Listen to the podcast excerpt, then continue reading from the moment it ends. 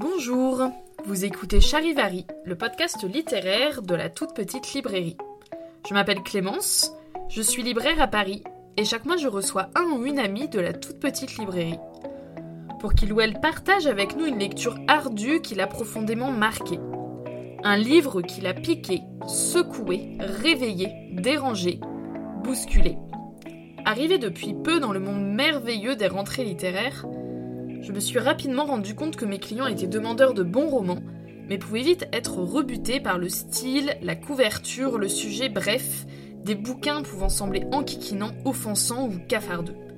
Je fais le pari aujourd'hui de vous faire changer d'avis et de vous montrer que ces œuvres vous permettront d'approfondir votre compréhension du monde et des êtres, d'apercevoir la beauté dans le chaos, dans l'humain. Prêt? Alors ensemble, partons à la rencontre de ces œuvres grâce à ceux qui font vivre la toute petite librairie. Le repliement sur soi-même n'est bon qu'aux natures singulières et fortes, et encore, à condition d'être relatif et entrecoupé. Les autres le payent cher, on ne s'enferme pas dans sa chambre impunément, on ne vit pas sur soi seul impunément, on n'envoie pas coucher impunément ses semblables, et cela est bien ainsi, puisque le repliement sur soi-même, quand il n'est pas commandé par de hautes raisons intellectuelles ou spirituelles, n'a le plus souvent pour cause que la paresse, l'égoïsme, l'impuissance, bref, cette peur de vivre dont on n'a pas assez dit quelle place elle occupe parmi les maux qui désolent l'humanité.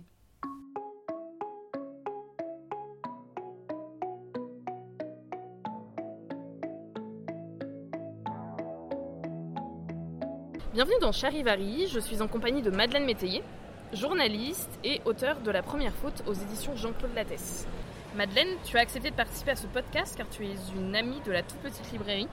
Bonjour Clémence, merci pour l'invitation et merci de m'attribuer ce titre d'amie de la toute petite librairie que je pense mériter au passage car j'ai depuis un an abandonné la FNAC pour venir acheter mes livres dans ce petit cocon situé à l'autre bout euh, de Paris environ de chez moi. Mais sans regret. L'équipe est sympathique et organise souvent des lectures vivifiantes avec du vin gratuit. et du fromage. Et du fromage mm. avec du pain. Et souvent, je ne mange que le pain, pas le fromage. Ah, d'accord. Oui. Le fromage est très bon. Je le, préfère le, fromage est à nos auditeurs. Euh, Madeleine, tu as choisi de partager avec nous une lecture qu'on peut qualifier de cynique et parfois dure, mais qui pour toi été très importante dans ta vie de lectrice. Alors Clémence, quand tu m'as demandé quelle lecture anti-feel good, anti-feel good a priori m'avait le plus marqué, j'ai tout de suite pensé au cycle des jeunes filles de Monterland. Mhm. C'est une série de quatre romans publiés sur un temps très court. Entre 1936 et 1939, Monterland est un, est un auteur extrêmement prolifique. Le premier tome s'appelle Les jeunes filles, ensuite vient Pitié pour les femmes, puis Le démon du bien et enfin Lépreuse. C'est l'histoire, grosso modo, de Pierre Costal. Pierre Costal, c'est un romancier à succès. Trentenaire, qu'on imagine plutôt beau gosse. Piquant et léger, qui dit n'avoir jamais de soucis dans l'existence et n'en rencontrer que lorsqu'il fréquente des femmes.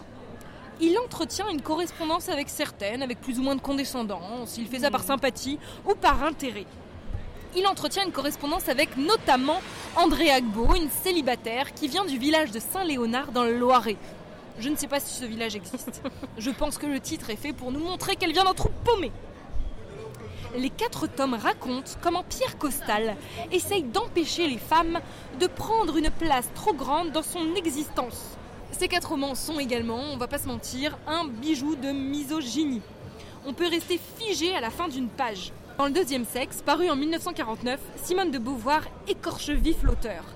Elle intitule même un de ses chapitres Monterland ou le pain du dégoût. Elle accuse l'écrivain des jeunes filles de n'aimer la femme que méprisable, c'est-à-dire ridicule. Elle l'accuse de caricaturer et de réduire la femme à des archétypes qui ne font que s'humilier devant l'homme tout-puissant, toujours ironique, avec la parole légère et subtile. Et il est vrai que, pour une jeune femme, je préviens, certaines de ces femmes sont des coups de poing qui peuvent paraître des attaques contre la féminité en soi.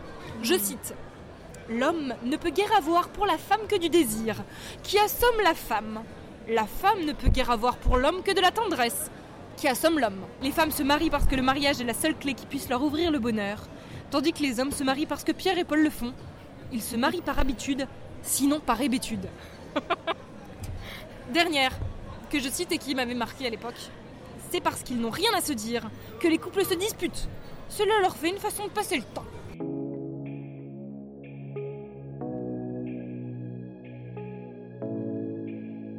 Mais alors pourquoi faut-il lire Monterland, Madeleine? Alors c'est une bonne question, effectivement, pourquoi est-ce qu'il faudrait lire un auteur qui, euh, par moment, euh, peut nous paraître cruel, euh, dont les phrases peuvent nous paraître des coups de poing démoralisants par instant? Surtout en tant que femme. Surtout en tant que femme, mais j'y viendrai, c'est hmm. peut-être en tant que femme qu'il faut le lire d'autant plus. D'accord. Il faut lire Monterland d'abord parce que c'est un monument de la littérature française. Hmm. C'est peut-être pas le Panthéon, tu vois, mais c'est au moins les Tuileries. Personnellement, c'est mon monument favori à Paris.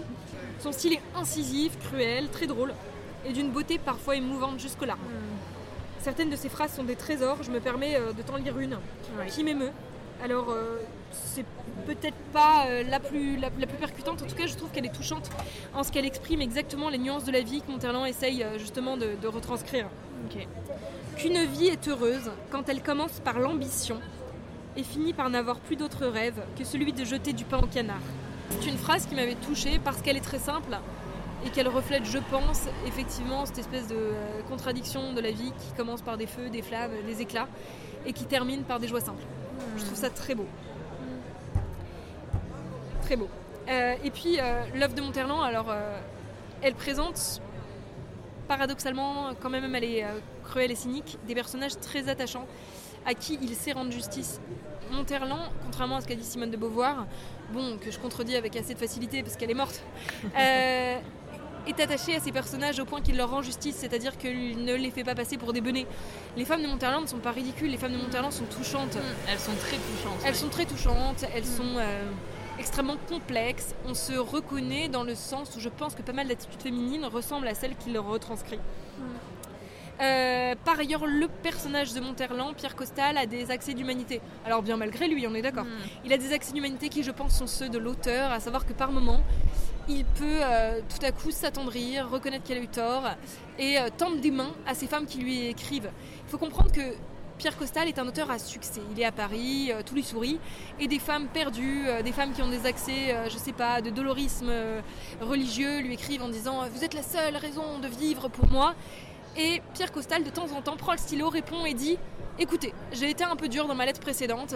Les romans sont principalement euh, épistolaires. Ça n'a rien à voir avec les liaisons dangereuses dans le sens où c'est très léger et c'est par incursion. De temps en temps, on a une lettre et lorsque la lettre n'a pas intéressé Pierre Costal, on a cette mention géniale à la fin en italique qui dit Cette lettre est restée sans réponse. Et, de cette façon, on sait sans avoir besoin. Mais c'est terrible. Hmm. Mais c'est un, prodige d'un point de vue littéraire. D'arriver à faire comprendre qu'un euh, personnage n'a pas été intéressé par les propos de l'autre en disant simplement qu'il n'a pas répondu à sa lettre. Moi, j'ai trouvé ça hmm. génial et c'est le, principal procédé littéraire qui m'a marqué chez Monterland. Hmm. Ensuite, euh, pourquoi faut-il lire Monterland? Si ce n'est pas pour la littérature, c'est au moins pour l'apprentissage de l'humanité qu'on y fait les bouquins de Monterland, au moins un temps dans ma vie, m'ont sauvé, m'ont aidé. Aujourd'hui, je suis davantage en recul par rapport à son œuvre, peut-être qu'on en parlera, mais à l'époque, ils m'ont permis de cerner ce que c'est que l'humain et ce que c'est qu'une attitude profondément humaine. Monterland dit qu'il y a de l'humain à partir du moment où il y a de la difficulté et de la nuance. Hmm.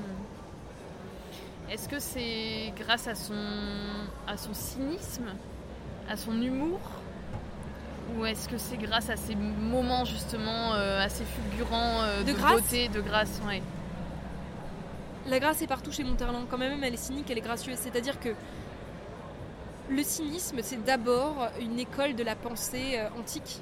En fait, le cynisme, c'était d'abord un rapprochement avec la réalité. En fait, c'était de rappeler que la réalité est partout, même dans les moments les plus romantiques. Rappeler qu'une personne se cure le nez à un enterrement, c'est du cynisme on peut trouver que c'est cruel, on peut trouver que c'est cruellement ironique, que ça n'a pas sa place en littérature. Sauf qu'il faut se rappeler que c'est une tentative de se rapprocher au maximum de la réalité. De décrire ce qui est en fait. Mm. Ce qui est et ce que sont les gens. Mm. C'est ce que Monterland entreprend de faire. Il a été beaucoup accusé au moment où sont sortis les livres euh, de détester l'humanité, d'être un être sec, cruel. Et ce que lui disait, c'est je vois ce qui est. je vois euh, les femmes se marier par intérêt, je vois les hommes euh, bailler d'ennui lors de rapports, je vois euh, les gens être amis par intérêt, je vois... Il a vu ces choses, et ces choses existent. Très souvent, on, ferme les yeux parce que c'est plus confortable, parce que ce n'est pas beau, parce que c'est pas joli. Moi, je trouve ça très beau, l'humanité. Je trouve ça formidable de pouvoir reconnaître qu'il y a non pas de la laideur, mais de la complexité dans toute beauté, et qu'il y a de la beauté dans toute laideur a priori. Et justement, euh, tu nous en as déjà dit euh, beaucoup là-dessus, mais quelle a été ton expérience de lecture et moi, ce qui m'intéresserait de savoir, c'est euh, pourquoi cette lecture t'a tant marqué et pourquoi, tu nous disais tout à l'heure que en tant que femme, justement, il faut lire Monterland. Toi, c'est en tant que jeune femme que tu l'as lu. Comment ça se fait que ça t'a pas rebuté, ça ne t'a pas révolté que tu n'as pas coupé court à la lecture directement Qu'est-ce qui a fait que tu t'es accroché et qu'en fait aujourd'hui c'est cette lecture que tu as choisie Alors, je pense que la première raison est que je me suis intéressée à Monterland d'abord comme romancier, pas comme idéologue. J'avais aucune idée des idées qu'il prêchait ou qu'il faisait prêcher a priori euh, par ses personnages et surtout à l'époque où j'ai commencé à le lire. Je ne m'étais pas intéressée ni de près ni de loin à la question du féminisme, à la question de la place des femmes.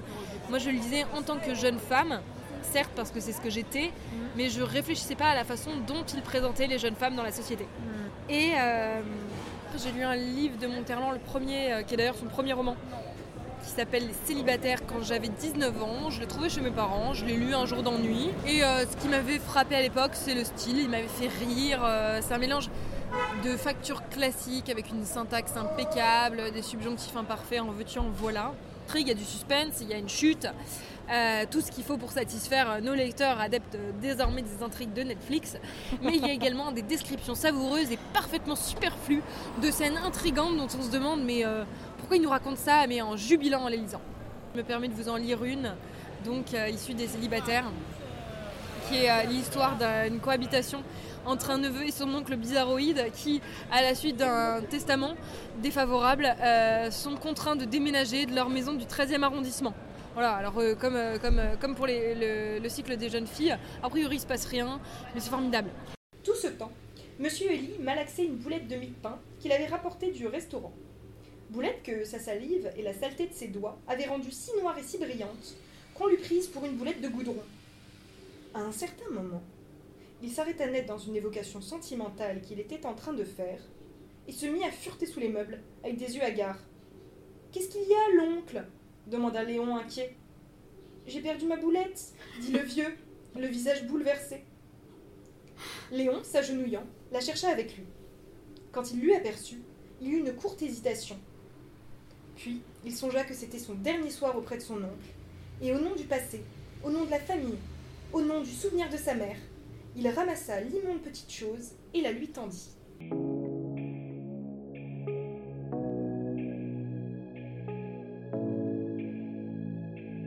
Voilà, j'avais trouvé ça épatant. Et puis il s'est trouvé euh, que je, j'ai, lu un jour euh, Les jeunes filles de Monterland. J'avais dû trouver le bouquin. Euh, peut-être Gibert, je ne sais pas. J'avais aperçu en tout cas un livre du même auteur. Je me suis dit, ah tiens, épatant, lisons-le. Je sortais à l'époque d'une relation, mais alors une semi-relation, un ersatz de relation. Euh, je devais avoir 20 ans, 21 ans, 22 ans, je sais plus, vous savez, ces âges se confondent, quand bien même ils sont pas si lointains. Et, et donc j'ai lu Les Jeunes Filles, et là c'est drôle, je me rappelle très bien, j'étais dans ma chambre dans le 15e arrondissement, un lit en fer forgé, taille unique, euh, pour, euh, mes parents c'était un gage que je passerais mes nuits seule. Et euh, j'avais les jeunes filles entre les mains et je me souviens d'après-midi, de week-end, j'avais vraiment une vie palpitante euh, à lire ce livre. Et je me souviens avoir été émue, je me souviens avoir pleuré, je me souviens m'être dit que j'étais pas seule. Il s'était trouvé que je m'étais lassée d'un garçon assez vite, un garçon que j'avais un peu fréquenté à travers les cours. Et euh, pour qui tout à coup du jour au lendemain j'avais plus rien ressenti. J'avais l'impression d'être un monstre. J'avais l'impression que j'étais pas fixe comme personne que j'étais pas constante que j'étais pas capable d'aimer. Et Monterland euh, développe euh, au cours de son cycle des jeunes filles un thème qui est celui de la charité il explique qu'on n'aime pas par charité qu'on peut pas aimer l'autre simplement parce que simplement parce qu'il est l'autre, que c'est infiniment difficile, qu'on est des animaux, des animaux euh, autant que possible humains, mais finalement quand même soumis à des pulsions. Et je me rappelle m'être dit, c'est normal en fait que je ne sois pas fixe, c'est normal qu'une personne ne m'attache pas à fond. Monterland utilise constamment cette expression à fond. Je vous lis un, petit extrait. Donc euh, Monterland en fait songe à une jeune femme qu'il fréquente, qui s'appelle Solange Dandillo, et euh, pour laquelle il ressent plus ou moins de détachement et surtout euh, plutôt plus de détachement qu'autre chose il n'arrive pas à comprendre parce que Solange Dandio collectionne les qualités, elle est très belle, elle est douce, elle est calme, ce sont des qualités que Monterland affectionne chez une femme. Le fait qu'elle soit en fait essentiellement femme, c'est-à-dire tranquille et euh, aux aguets de l'homme qui voudra bien l'aimer. Et pourtant, euh, du jour au lendemain, il trouve que Solange en fait l'enquiquine, l'ennuie, n'a rien à dire. Et, euh, à un moment, il a, une réflexion, il est, il est en Italie je crois, et il se dit, je ne fais pas son procès à elle, qui est sans reproche, je ne fais même pas le procès de la vie en commun, liaison ou mariage. Je fais le procès de la charité, qui vous force à vous conduire avec un être comme si on l'aimait, alors qu'on ne l'aime pas. Du moins alors qu'on ne l'aime pas à fond.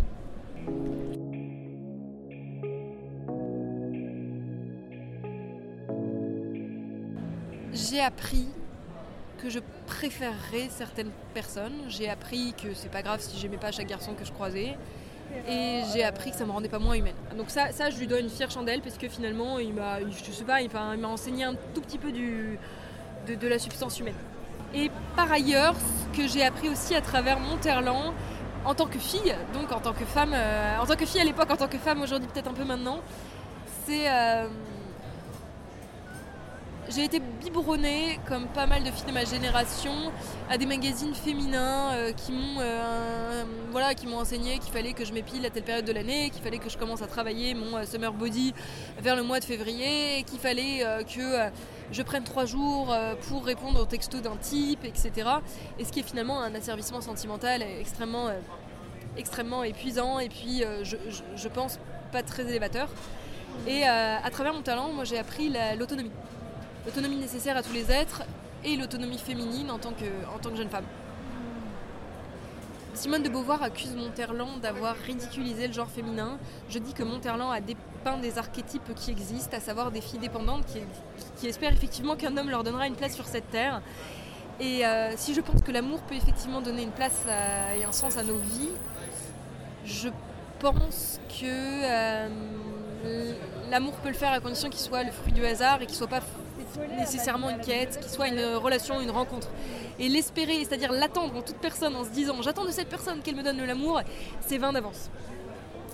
Et euh, à travers le personnage d'André Agbo, j'ai appris ce que je voulais pas être. Voilà, j'ai appris que euh, je ne voulais pas être une, une femme euh, qui s'abîme dans une relation dans laquelle elle reçoit rien et qui elle-même n'est pas tellement capable de donner parce que finalement elle ne connaît pas l'être qu'elle a en face de soi. On se dit simplement ce ne sera pas moi.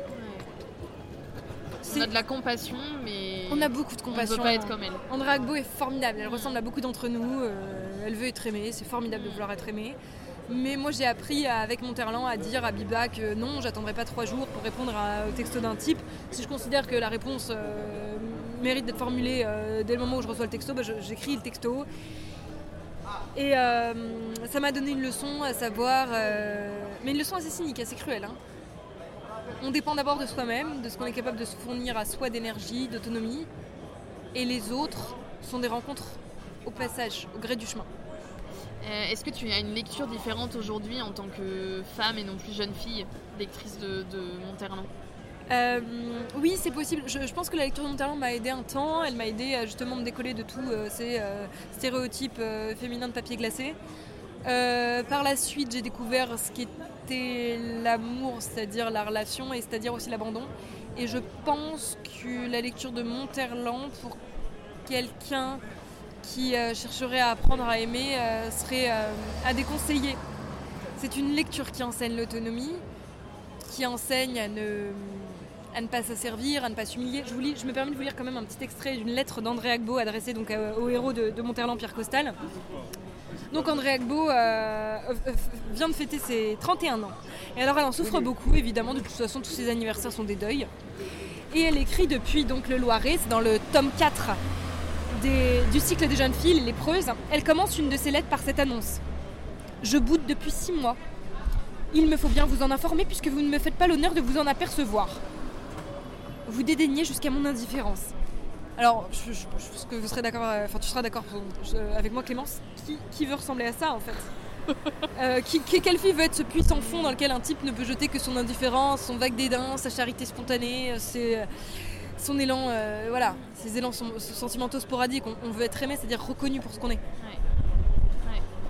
Encore faut-il devenir quelqu'un. C'est peut-être là le génie de Monterland de justement susciter chez nous une forme de révolte contre ces, ces- ces- ces modèles féminins euh, qui nous donnent à voir et auxquels on n'a pas du tout envie de ressembler. Oui, peut-être. Alors, euh, ce que Simone de Beauvoir disait, c'est que c'était non pas des modèles féminins, c'est-à-dire puisés dans, la- dans- dans le réel, mais des archétypes tirés de l'imagination euh, misogyne de l'auteur.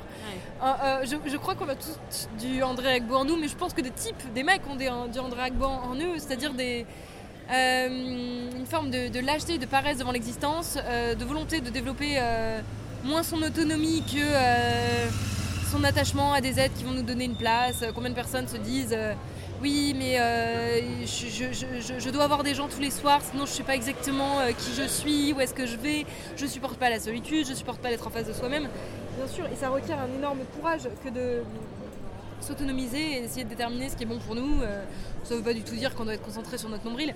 Ça, signifie simplement euh, qui suis-je en, regard enfin, en dehors du regard de tous les autres. Et euh, oui, peut-être effectivement une révolte. On, on veut secouer André, on veut lui dire André ma cocotte, finalement tu n'as que 31 ans. Ce qui est évidemment terriblement âgé pour une femme. Non, réellement, en fait, on voudrait lui dire André, si tu as la force d'écrire toutes ces lettres à Pierre Costal, de l'abrutir sous ton verbe parfaitement conjugué, André n'est jamais ridicule et en ça, Simone de Beauvoir se trompe parce qu'elle écrit parfaitement bien, elle est toujours brillante, intelligente et on l'aime parce qu'elle est parce qu'elle est fine, sensible Et honnête. et honnête. Ah oui, ah oui, j'ai jamais vu une telle honnêteté, une telle transparence euh, dans ce qu'elle ressent, dans ce qu'elle exprime, le- même, même le désespoir qu'elle exprime est infiniment touchant. Parce que combien d'entre nous euh, l'ont ressenti, n'ont pas osé l'avouer. André avoue et par ça elle est, géniale. Voilà, après j'ai pris du recul avec mon talent, oui bien sûr. Parce qu'avec le temps, euh, j'avais suffisamment appris à me méfier de mon genre féminin, j'avais suffisamment appris à me méfier des stéréotypes qui me guettaient pour ensuite accepter le réel, à savoir qu'il existe euh, 1800 types de stéréotypes féminins, pour euh, accepter le fait que euh, l'attente de l'amour n'était pas ridicule, que le fait de dépendre des autres n'est pas ridicule. En tout cas, que la dépendance en soi est pas ridicule. Euh, Un bébé, un nourrisson est complètement dépendant de ses parents et personne ne, ça viendrait à l'esprit de personne de, le tourner en ridicule. C'est magnifique. Et euh, dans l'amour, lorsqu'il ne s'agit pas d'humiliation mais d'abandon, il n'y a, y a- il y a que de la- il y a que de la beauté. Et comment on esquive l'humiliation? C'est en choisissant. Ce qu'André Agbo fait pas, c'est qu'elle ne choisit pas, elle sait même pas à qui elle s'adresse. Elle s'adresse à un type dont elle ignore tout. Et par là, elle ne fait que euh, s'agenouiller de plus en plus, de plus en plus, en se donnant à qui elle connaît pas. Lorsqu'on aime réellement, le fait d'apparaître nu, le fait d'apparaître vulnérable, soit c'est magnifique. Monterland en parle pas. Je sais pas s'il a réellement aimé dans sa vie, mais j'aime pas faire ce genre de psychologie. Je, pense qu'il a aimé, parce que sinon il n'aurait pas été capable de ces pages absolument grandioses. Euh, absolument grandioses.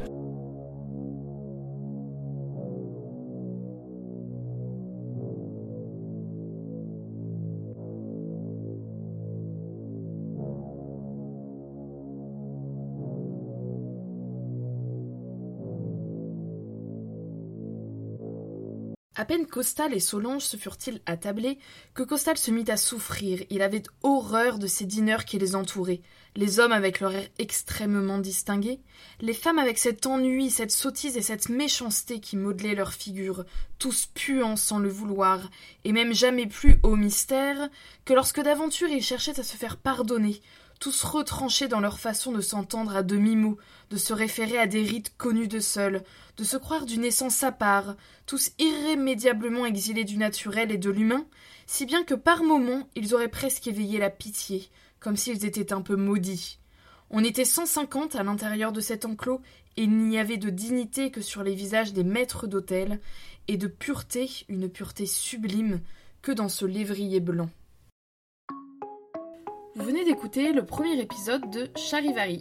Les quatre romans du cycle des jeunes filles d'Henri de Monterland sont disponibles aux éditions Folio à 7,20€ chacun. Quant au roman de Madeleine Métayer, La première faute, il est disponible aux éditions Jean-Claude Lattès au prix de 19,90€. La toute petite librairie est une librairie indépendante de quartier, créée en 2018. Et si nous sommes très heureux de pouvoir offrir cet intermède littéraire à un large auditoire, nous n'en dégageons aucune recette. Votre soutien nous est donc vital. Rendez-vous sur le site internet de la librairie, la librairie.fr, afin de soutenir la vie et la pérennité de ce podcast. Et si vous avez aimé cet épisode, n'hésitez pas à laisser un commentaire et à vous abonner au podcast sur les différentes plateformes d'écoute. Apple Podcasts, Deezer, Spotify, etc. Merci beaucoup d'avoir écouté cet épisode et à très bientôt dans Charivari.